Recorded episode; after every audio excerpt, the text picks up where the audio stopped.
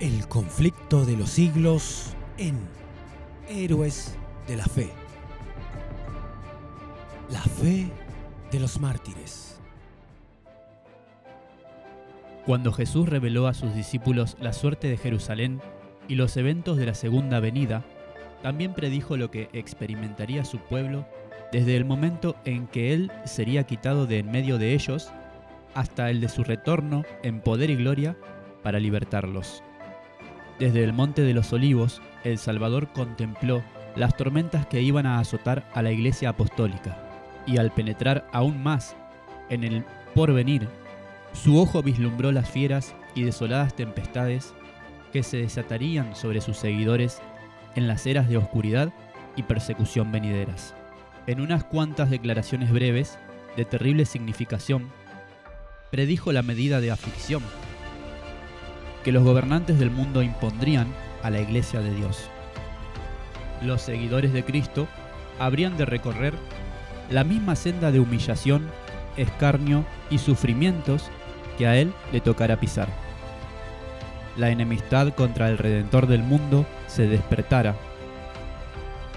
Iba a manifestarse contra todos los que creyesen en su nombre.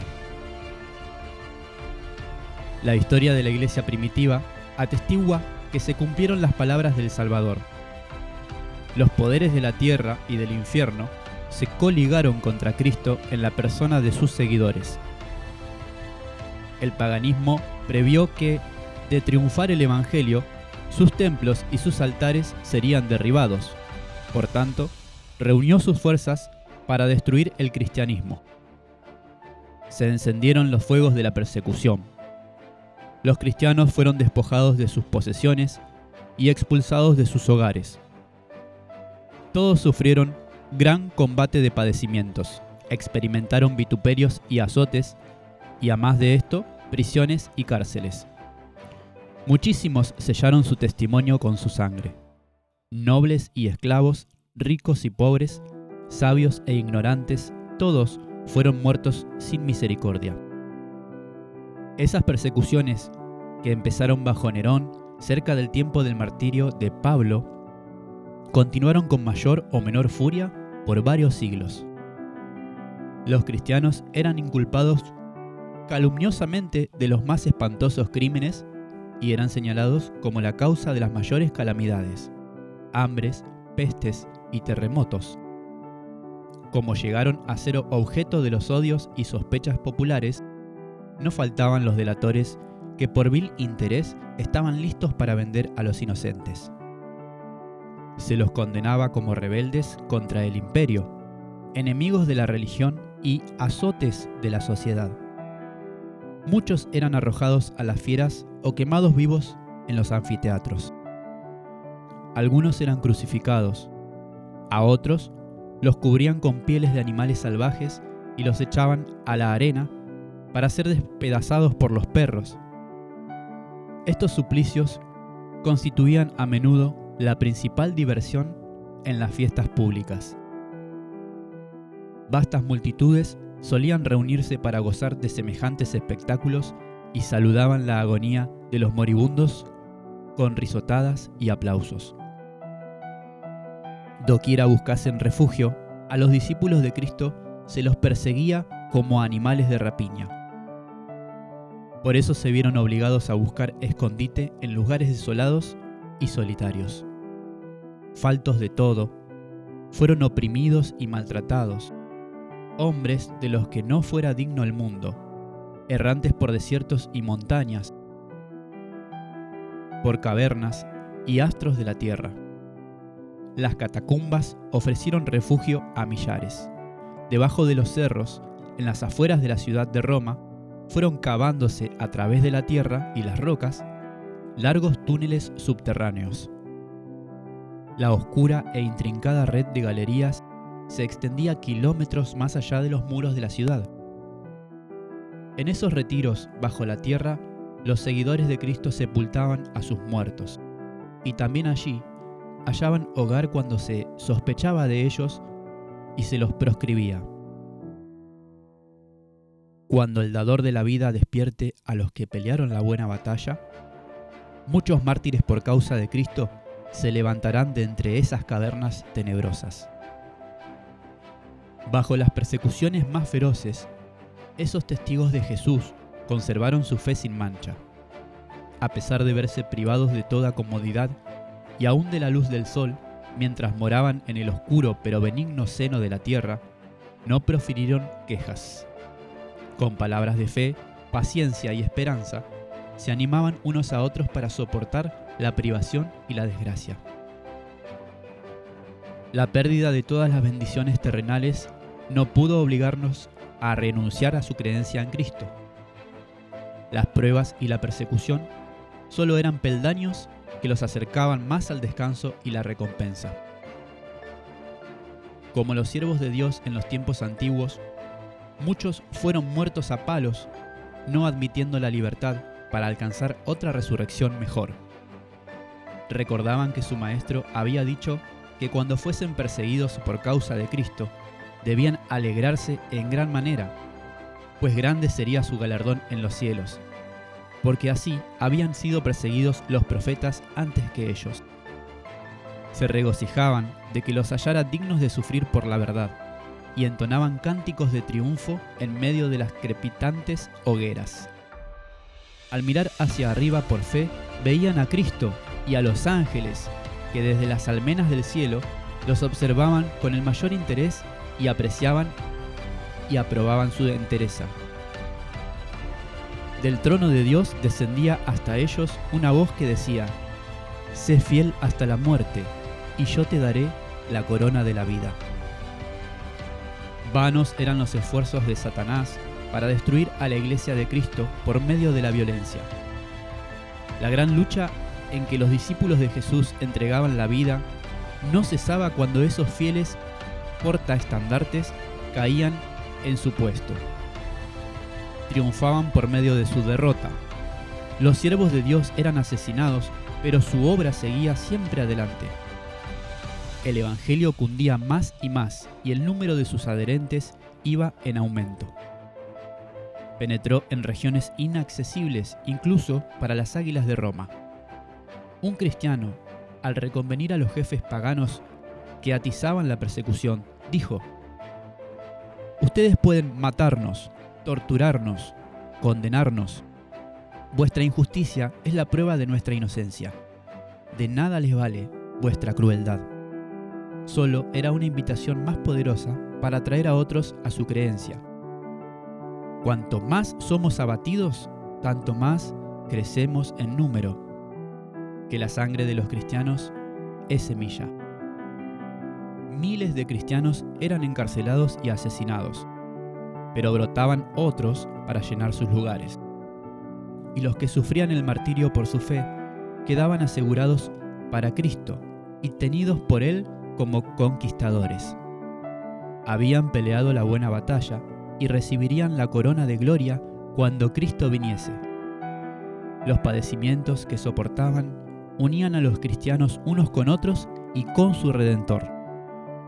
El ejemplo que daban en vida y su testimonio al morir eran una constante atestación de la verdad. Y donde menos se esperaba, los súbditos de Satanás abandonaban su servicio y se alistaban bajo el estandarte de Cristo. En vista de esto, Satanás se propuso oponerse con más éxito al gobierno de Dios al implantar su bandera en la iglesia cristiana. Si podía engañar a los seguidores de Cristo e inducirlos a ofender a Dios, decaerían su fortaleza, resistencia y estabilidad, y ellos mismos vendrían a ser presa fácil. Entonces el gran adversario se esforzó por obtener, por medio de artificios, lo que no consiguiera por medio de la fuerza. Cesó la persecución y la reemplazaron las peligrosas seducciones de la prosperidad temporal y del honor mundano.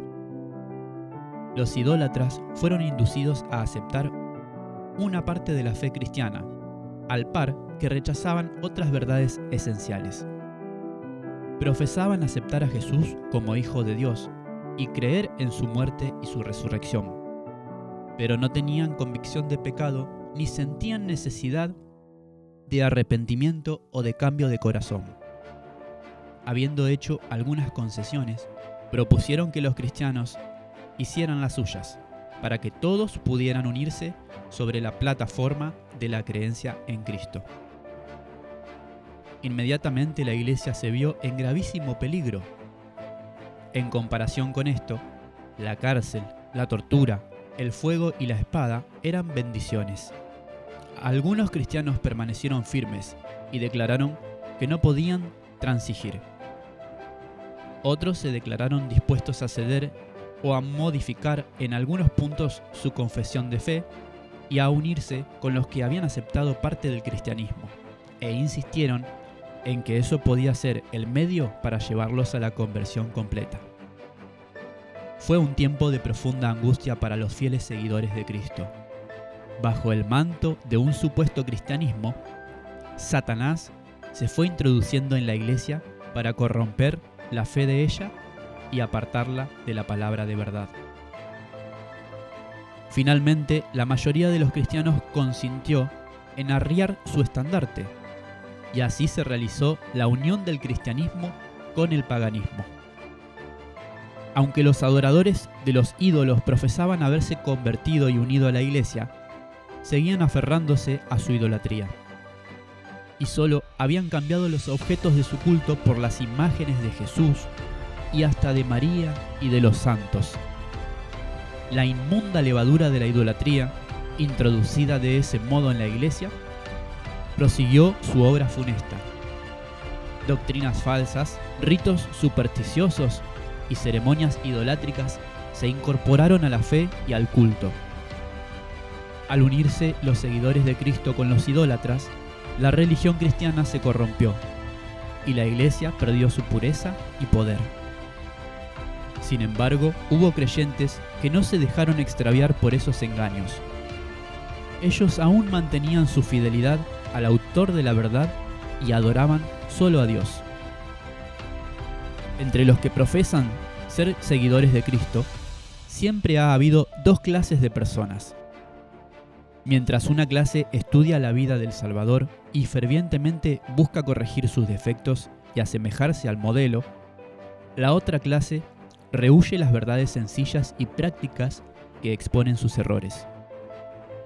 Aún en sus mejores tiempos, la Iglesia no estuvo compuesta de fieles verdaderos, puros y sinceros. Nuestro Salvador enseñó que no se debe recibir en la Iglesia a los que pecan voluntariamente.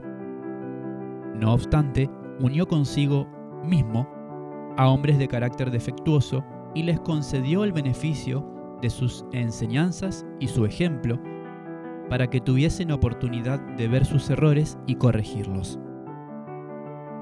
Entre los doce apóstoles había un traidor.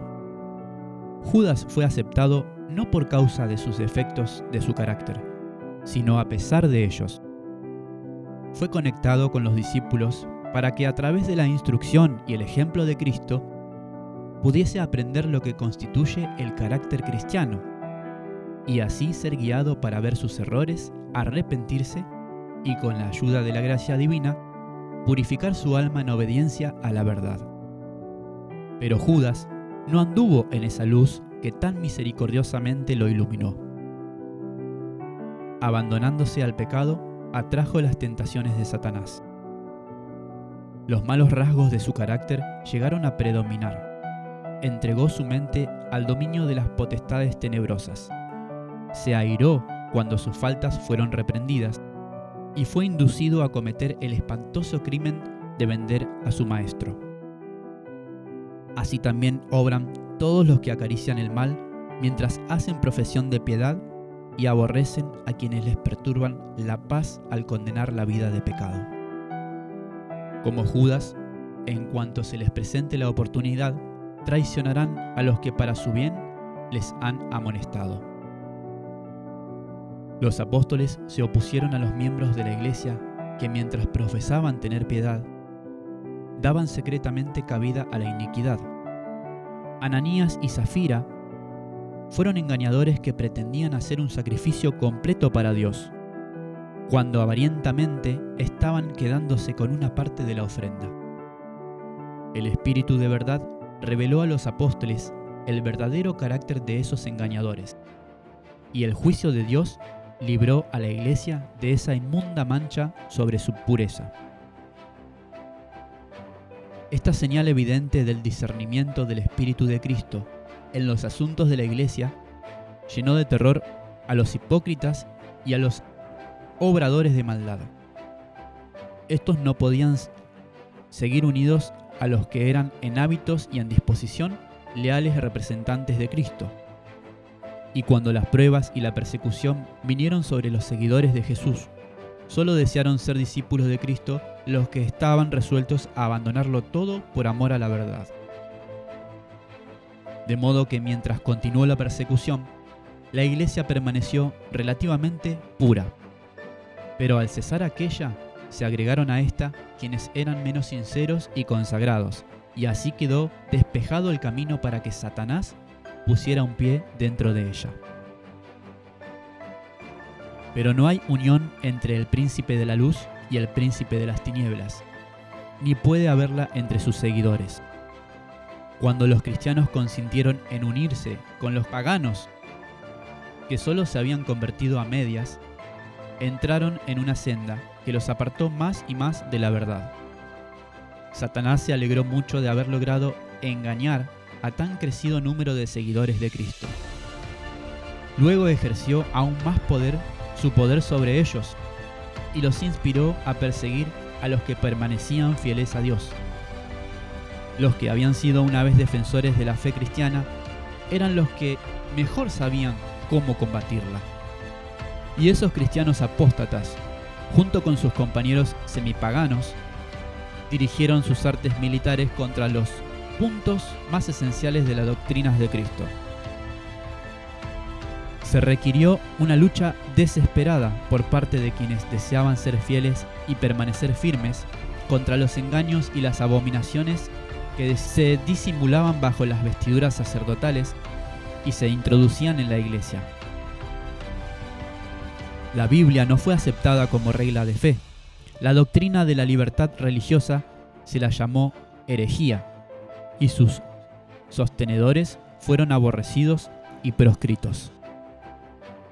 Tras largo y tenaz conflicto, los pocos fieles resolvieron disolver toda unión con la iglesia apóstata si ésta aún rehusaba desechar la falsedad y la idolatría vieron que esa separación era absolutamente necesaria si querían obedecer la palabra de Dios.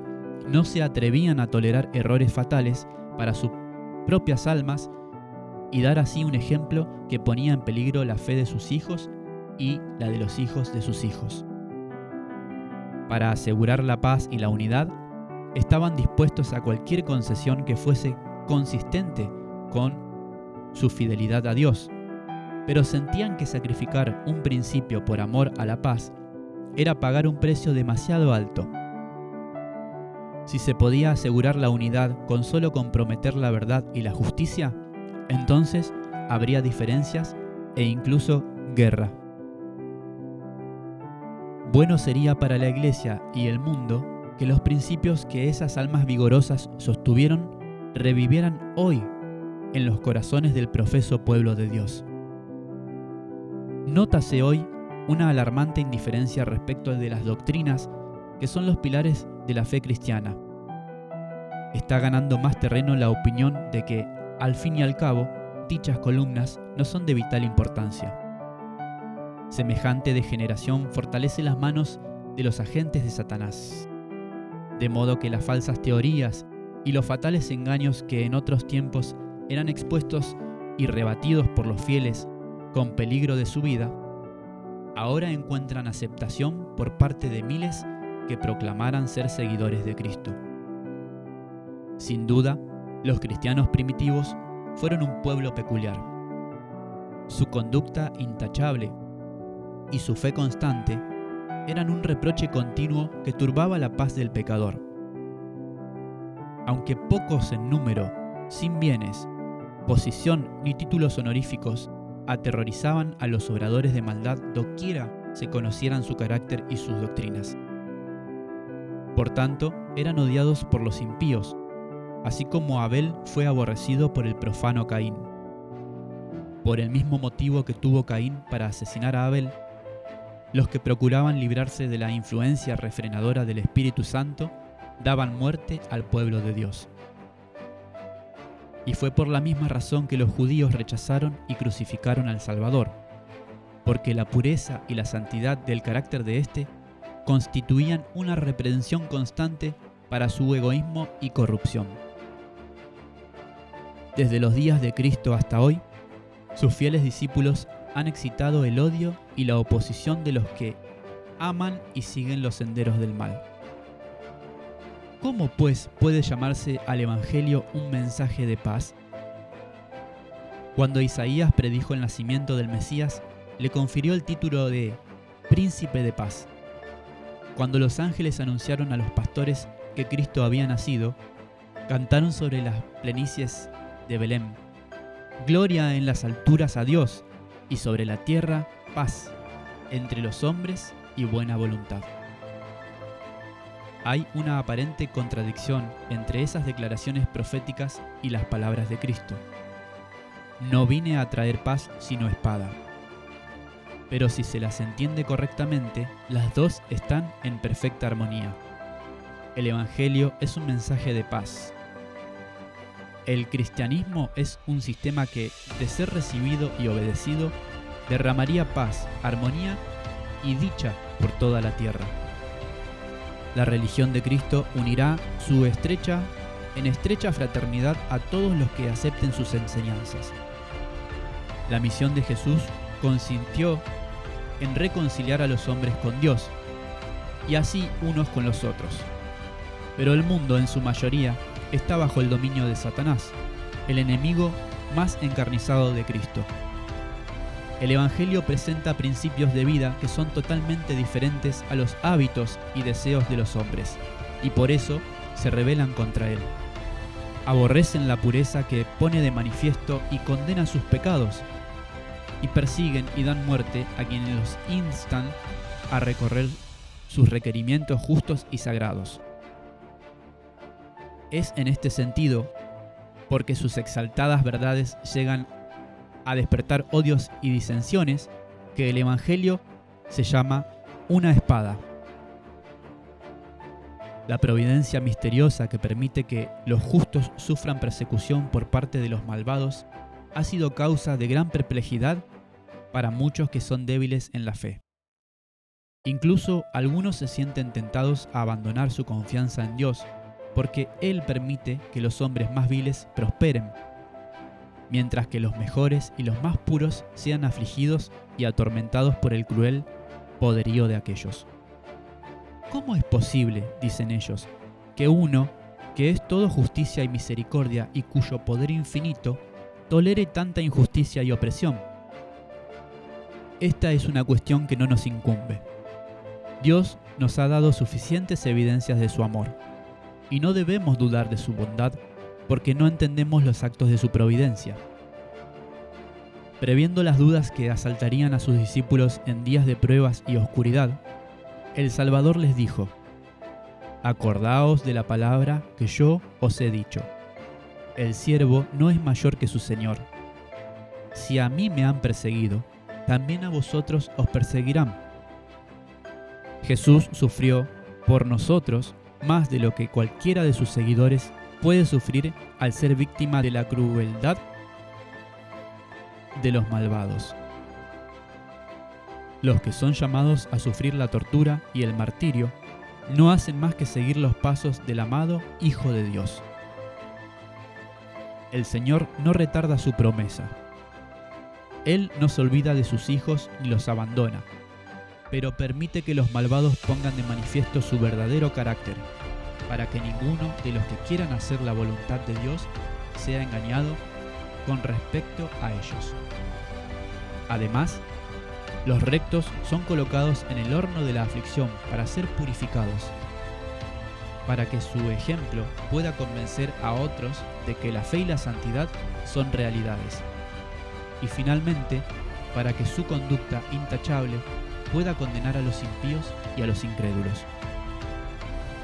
Dios permite que los malvados prosperen y manifiesten su enemistad contra Él, para que, cuando hayan llenado la medida de su iniquidad, todos puedan ver la justicia y la misericordia de Dios en su completa destrucción. Pronto llega el día de la venganza del Señor, cuando todos los que hayan transgredido su ley y oprimido a su pueblo recibirán la justa recompensa de sus actos. Cuando todo acto de crueldad o de injusticia contra los fieles de Dios será castigado como si hubiera sido contra Cristo mismo. Aún hay otro asunto más importante que debería llamar la atención de las iglesias hoy día el apóstol Pablo declara que todos los que quieren vivir piadosamente en Cristo Jesús padecerán persecución. ¿Por qué entonces parece adormecida la persecución en nuestros días? La única razón es que la Iglesia se ha conformado a las normas del mundo y por tanto no despierta oposición. La religión que se profesa hoy no tiene el carácter puro y santo que distinguiera a la fe cristiana en los días de Cristo y sus apóstoles. Si el cristianismo es aparentemente tan popular en el mundo, ello se debe tan solo al espíritu de transigencia con el pecado, a que las grandes verdades de la palabra de Dios son miradas con indiferencia y a la poca piedad vital que hay en la iglesia. Revivan la fe y el poder de la iglesia primitiva y el espíritu de la persecución revivirá y el fuego de la persecución volverá a encenderse. Héroes de la, fe.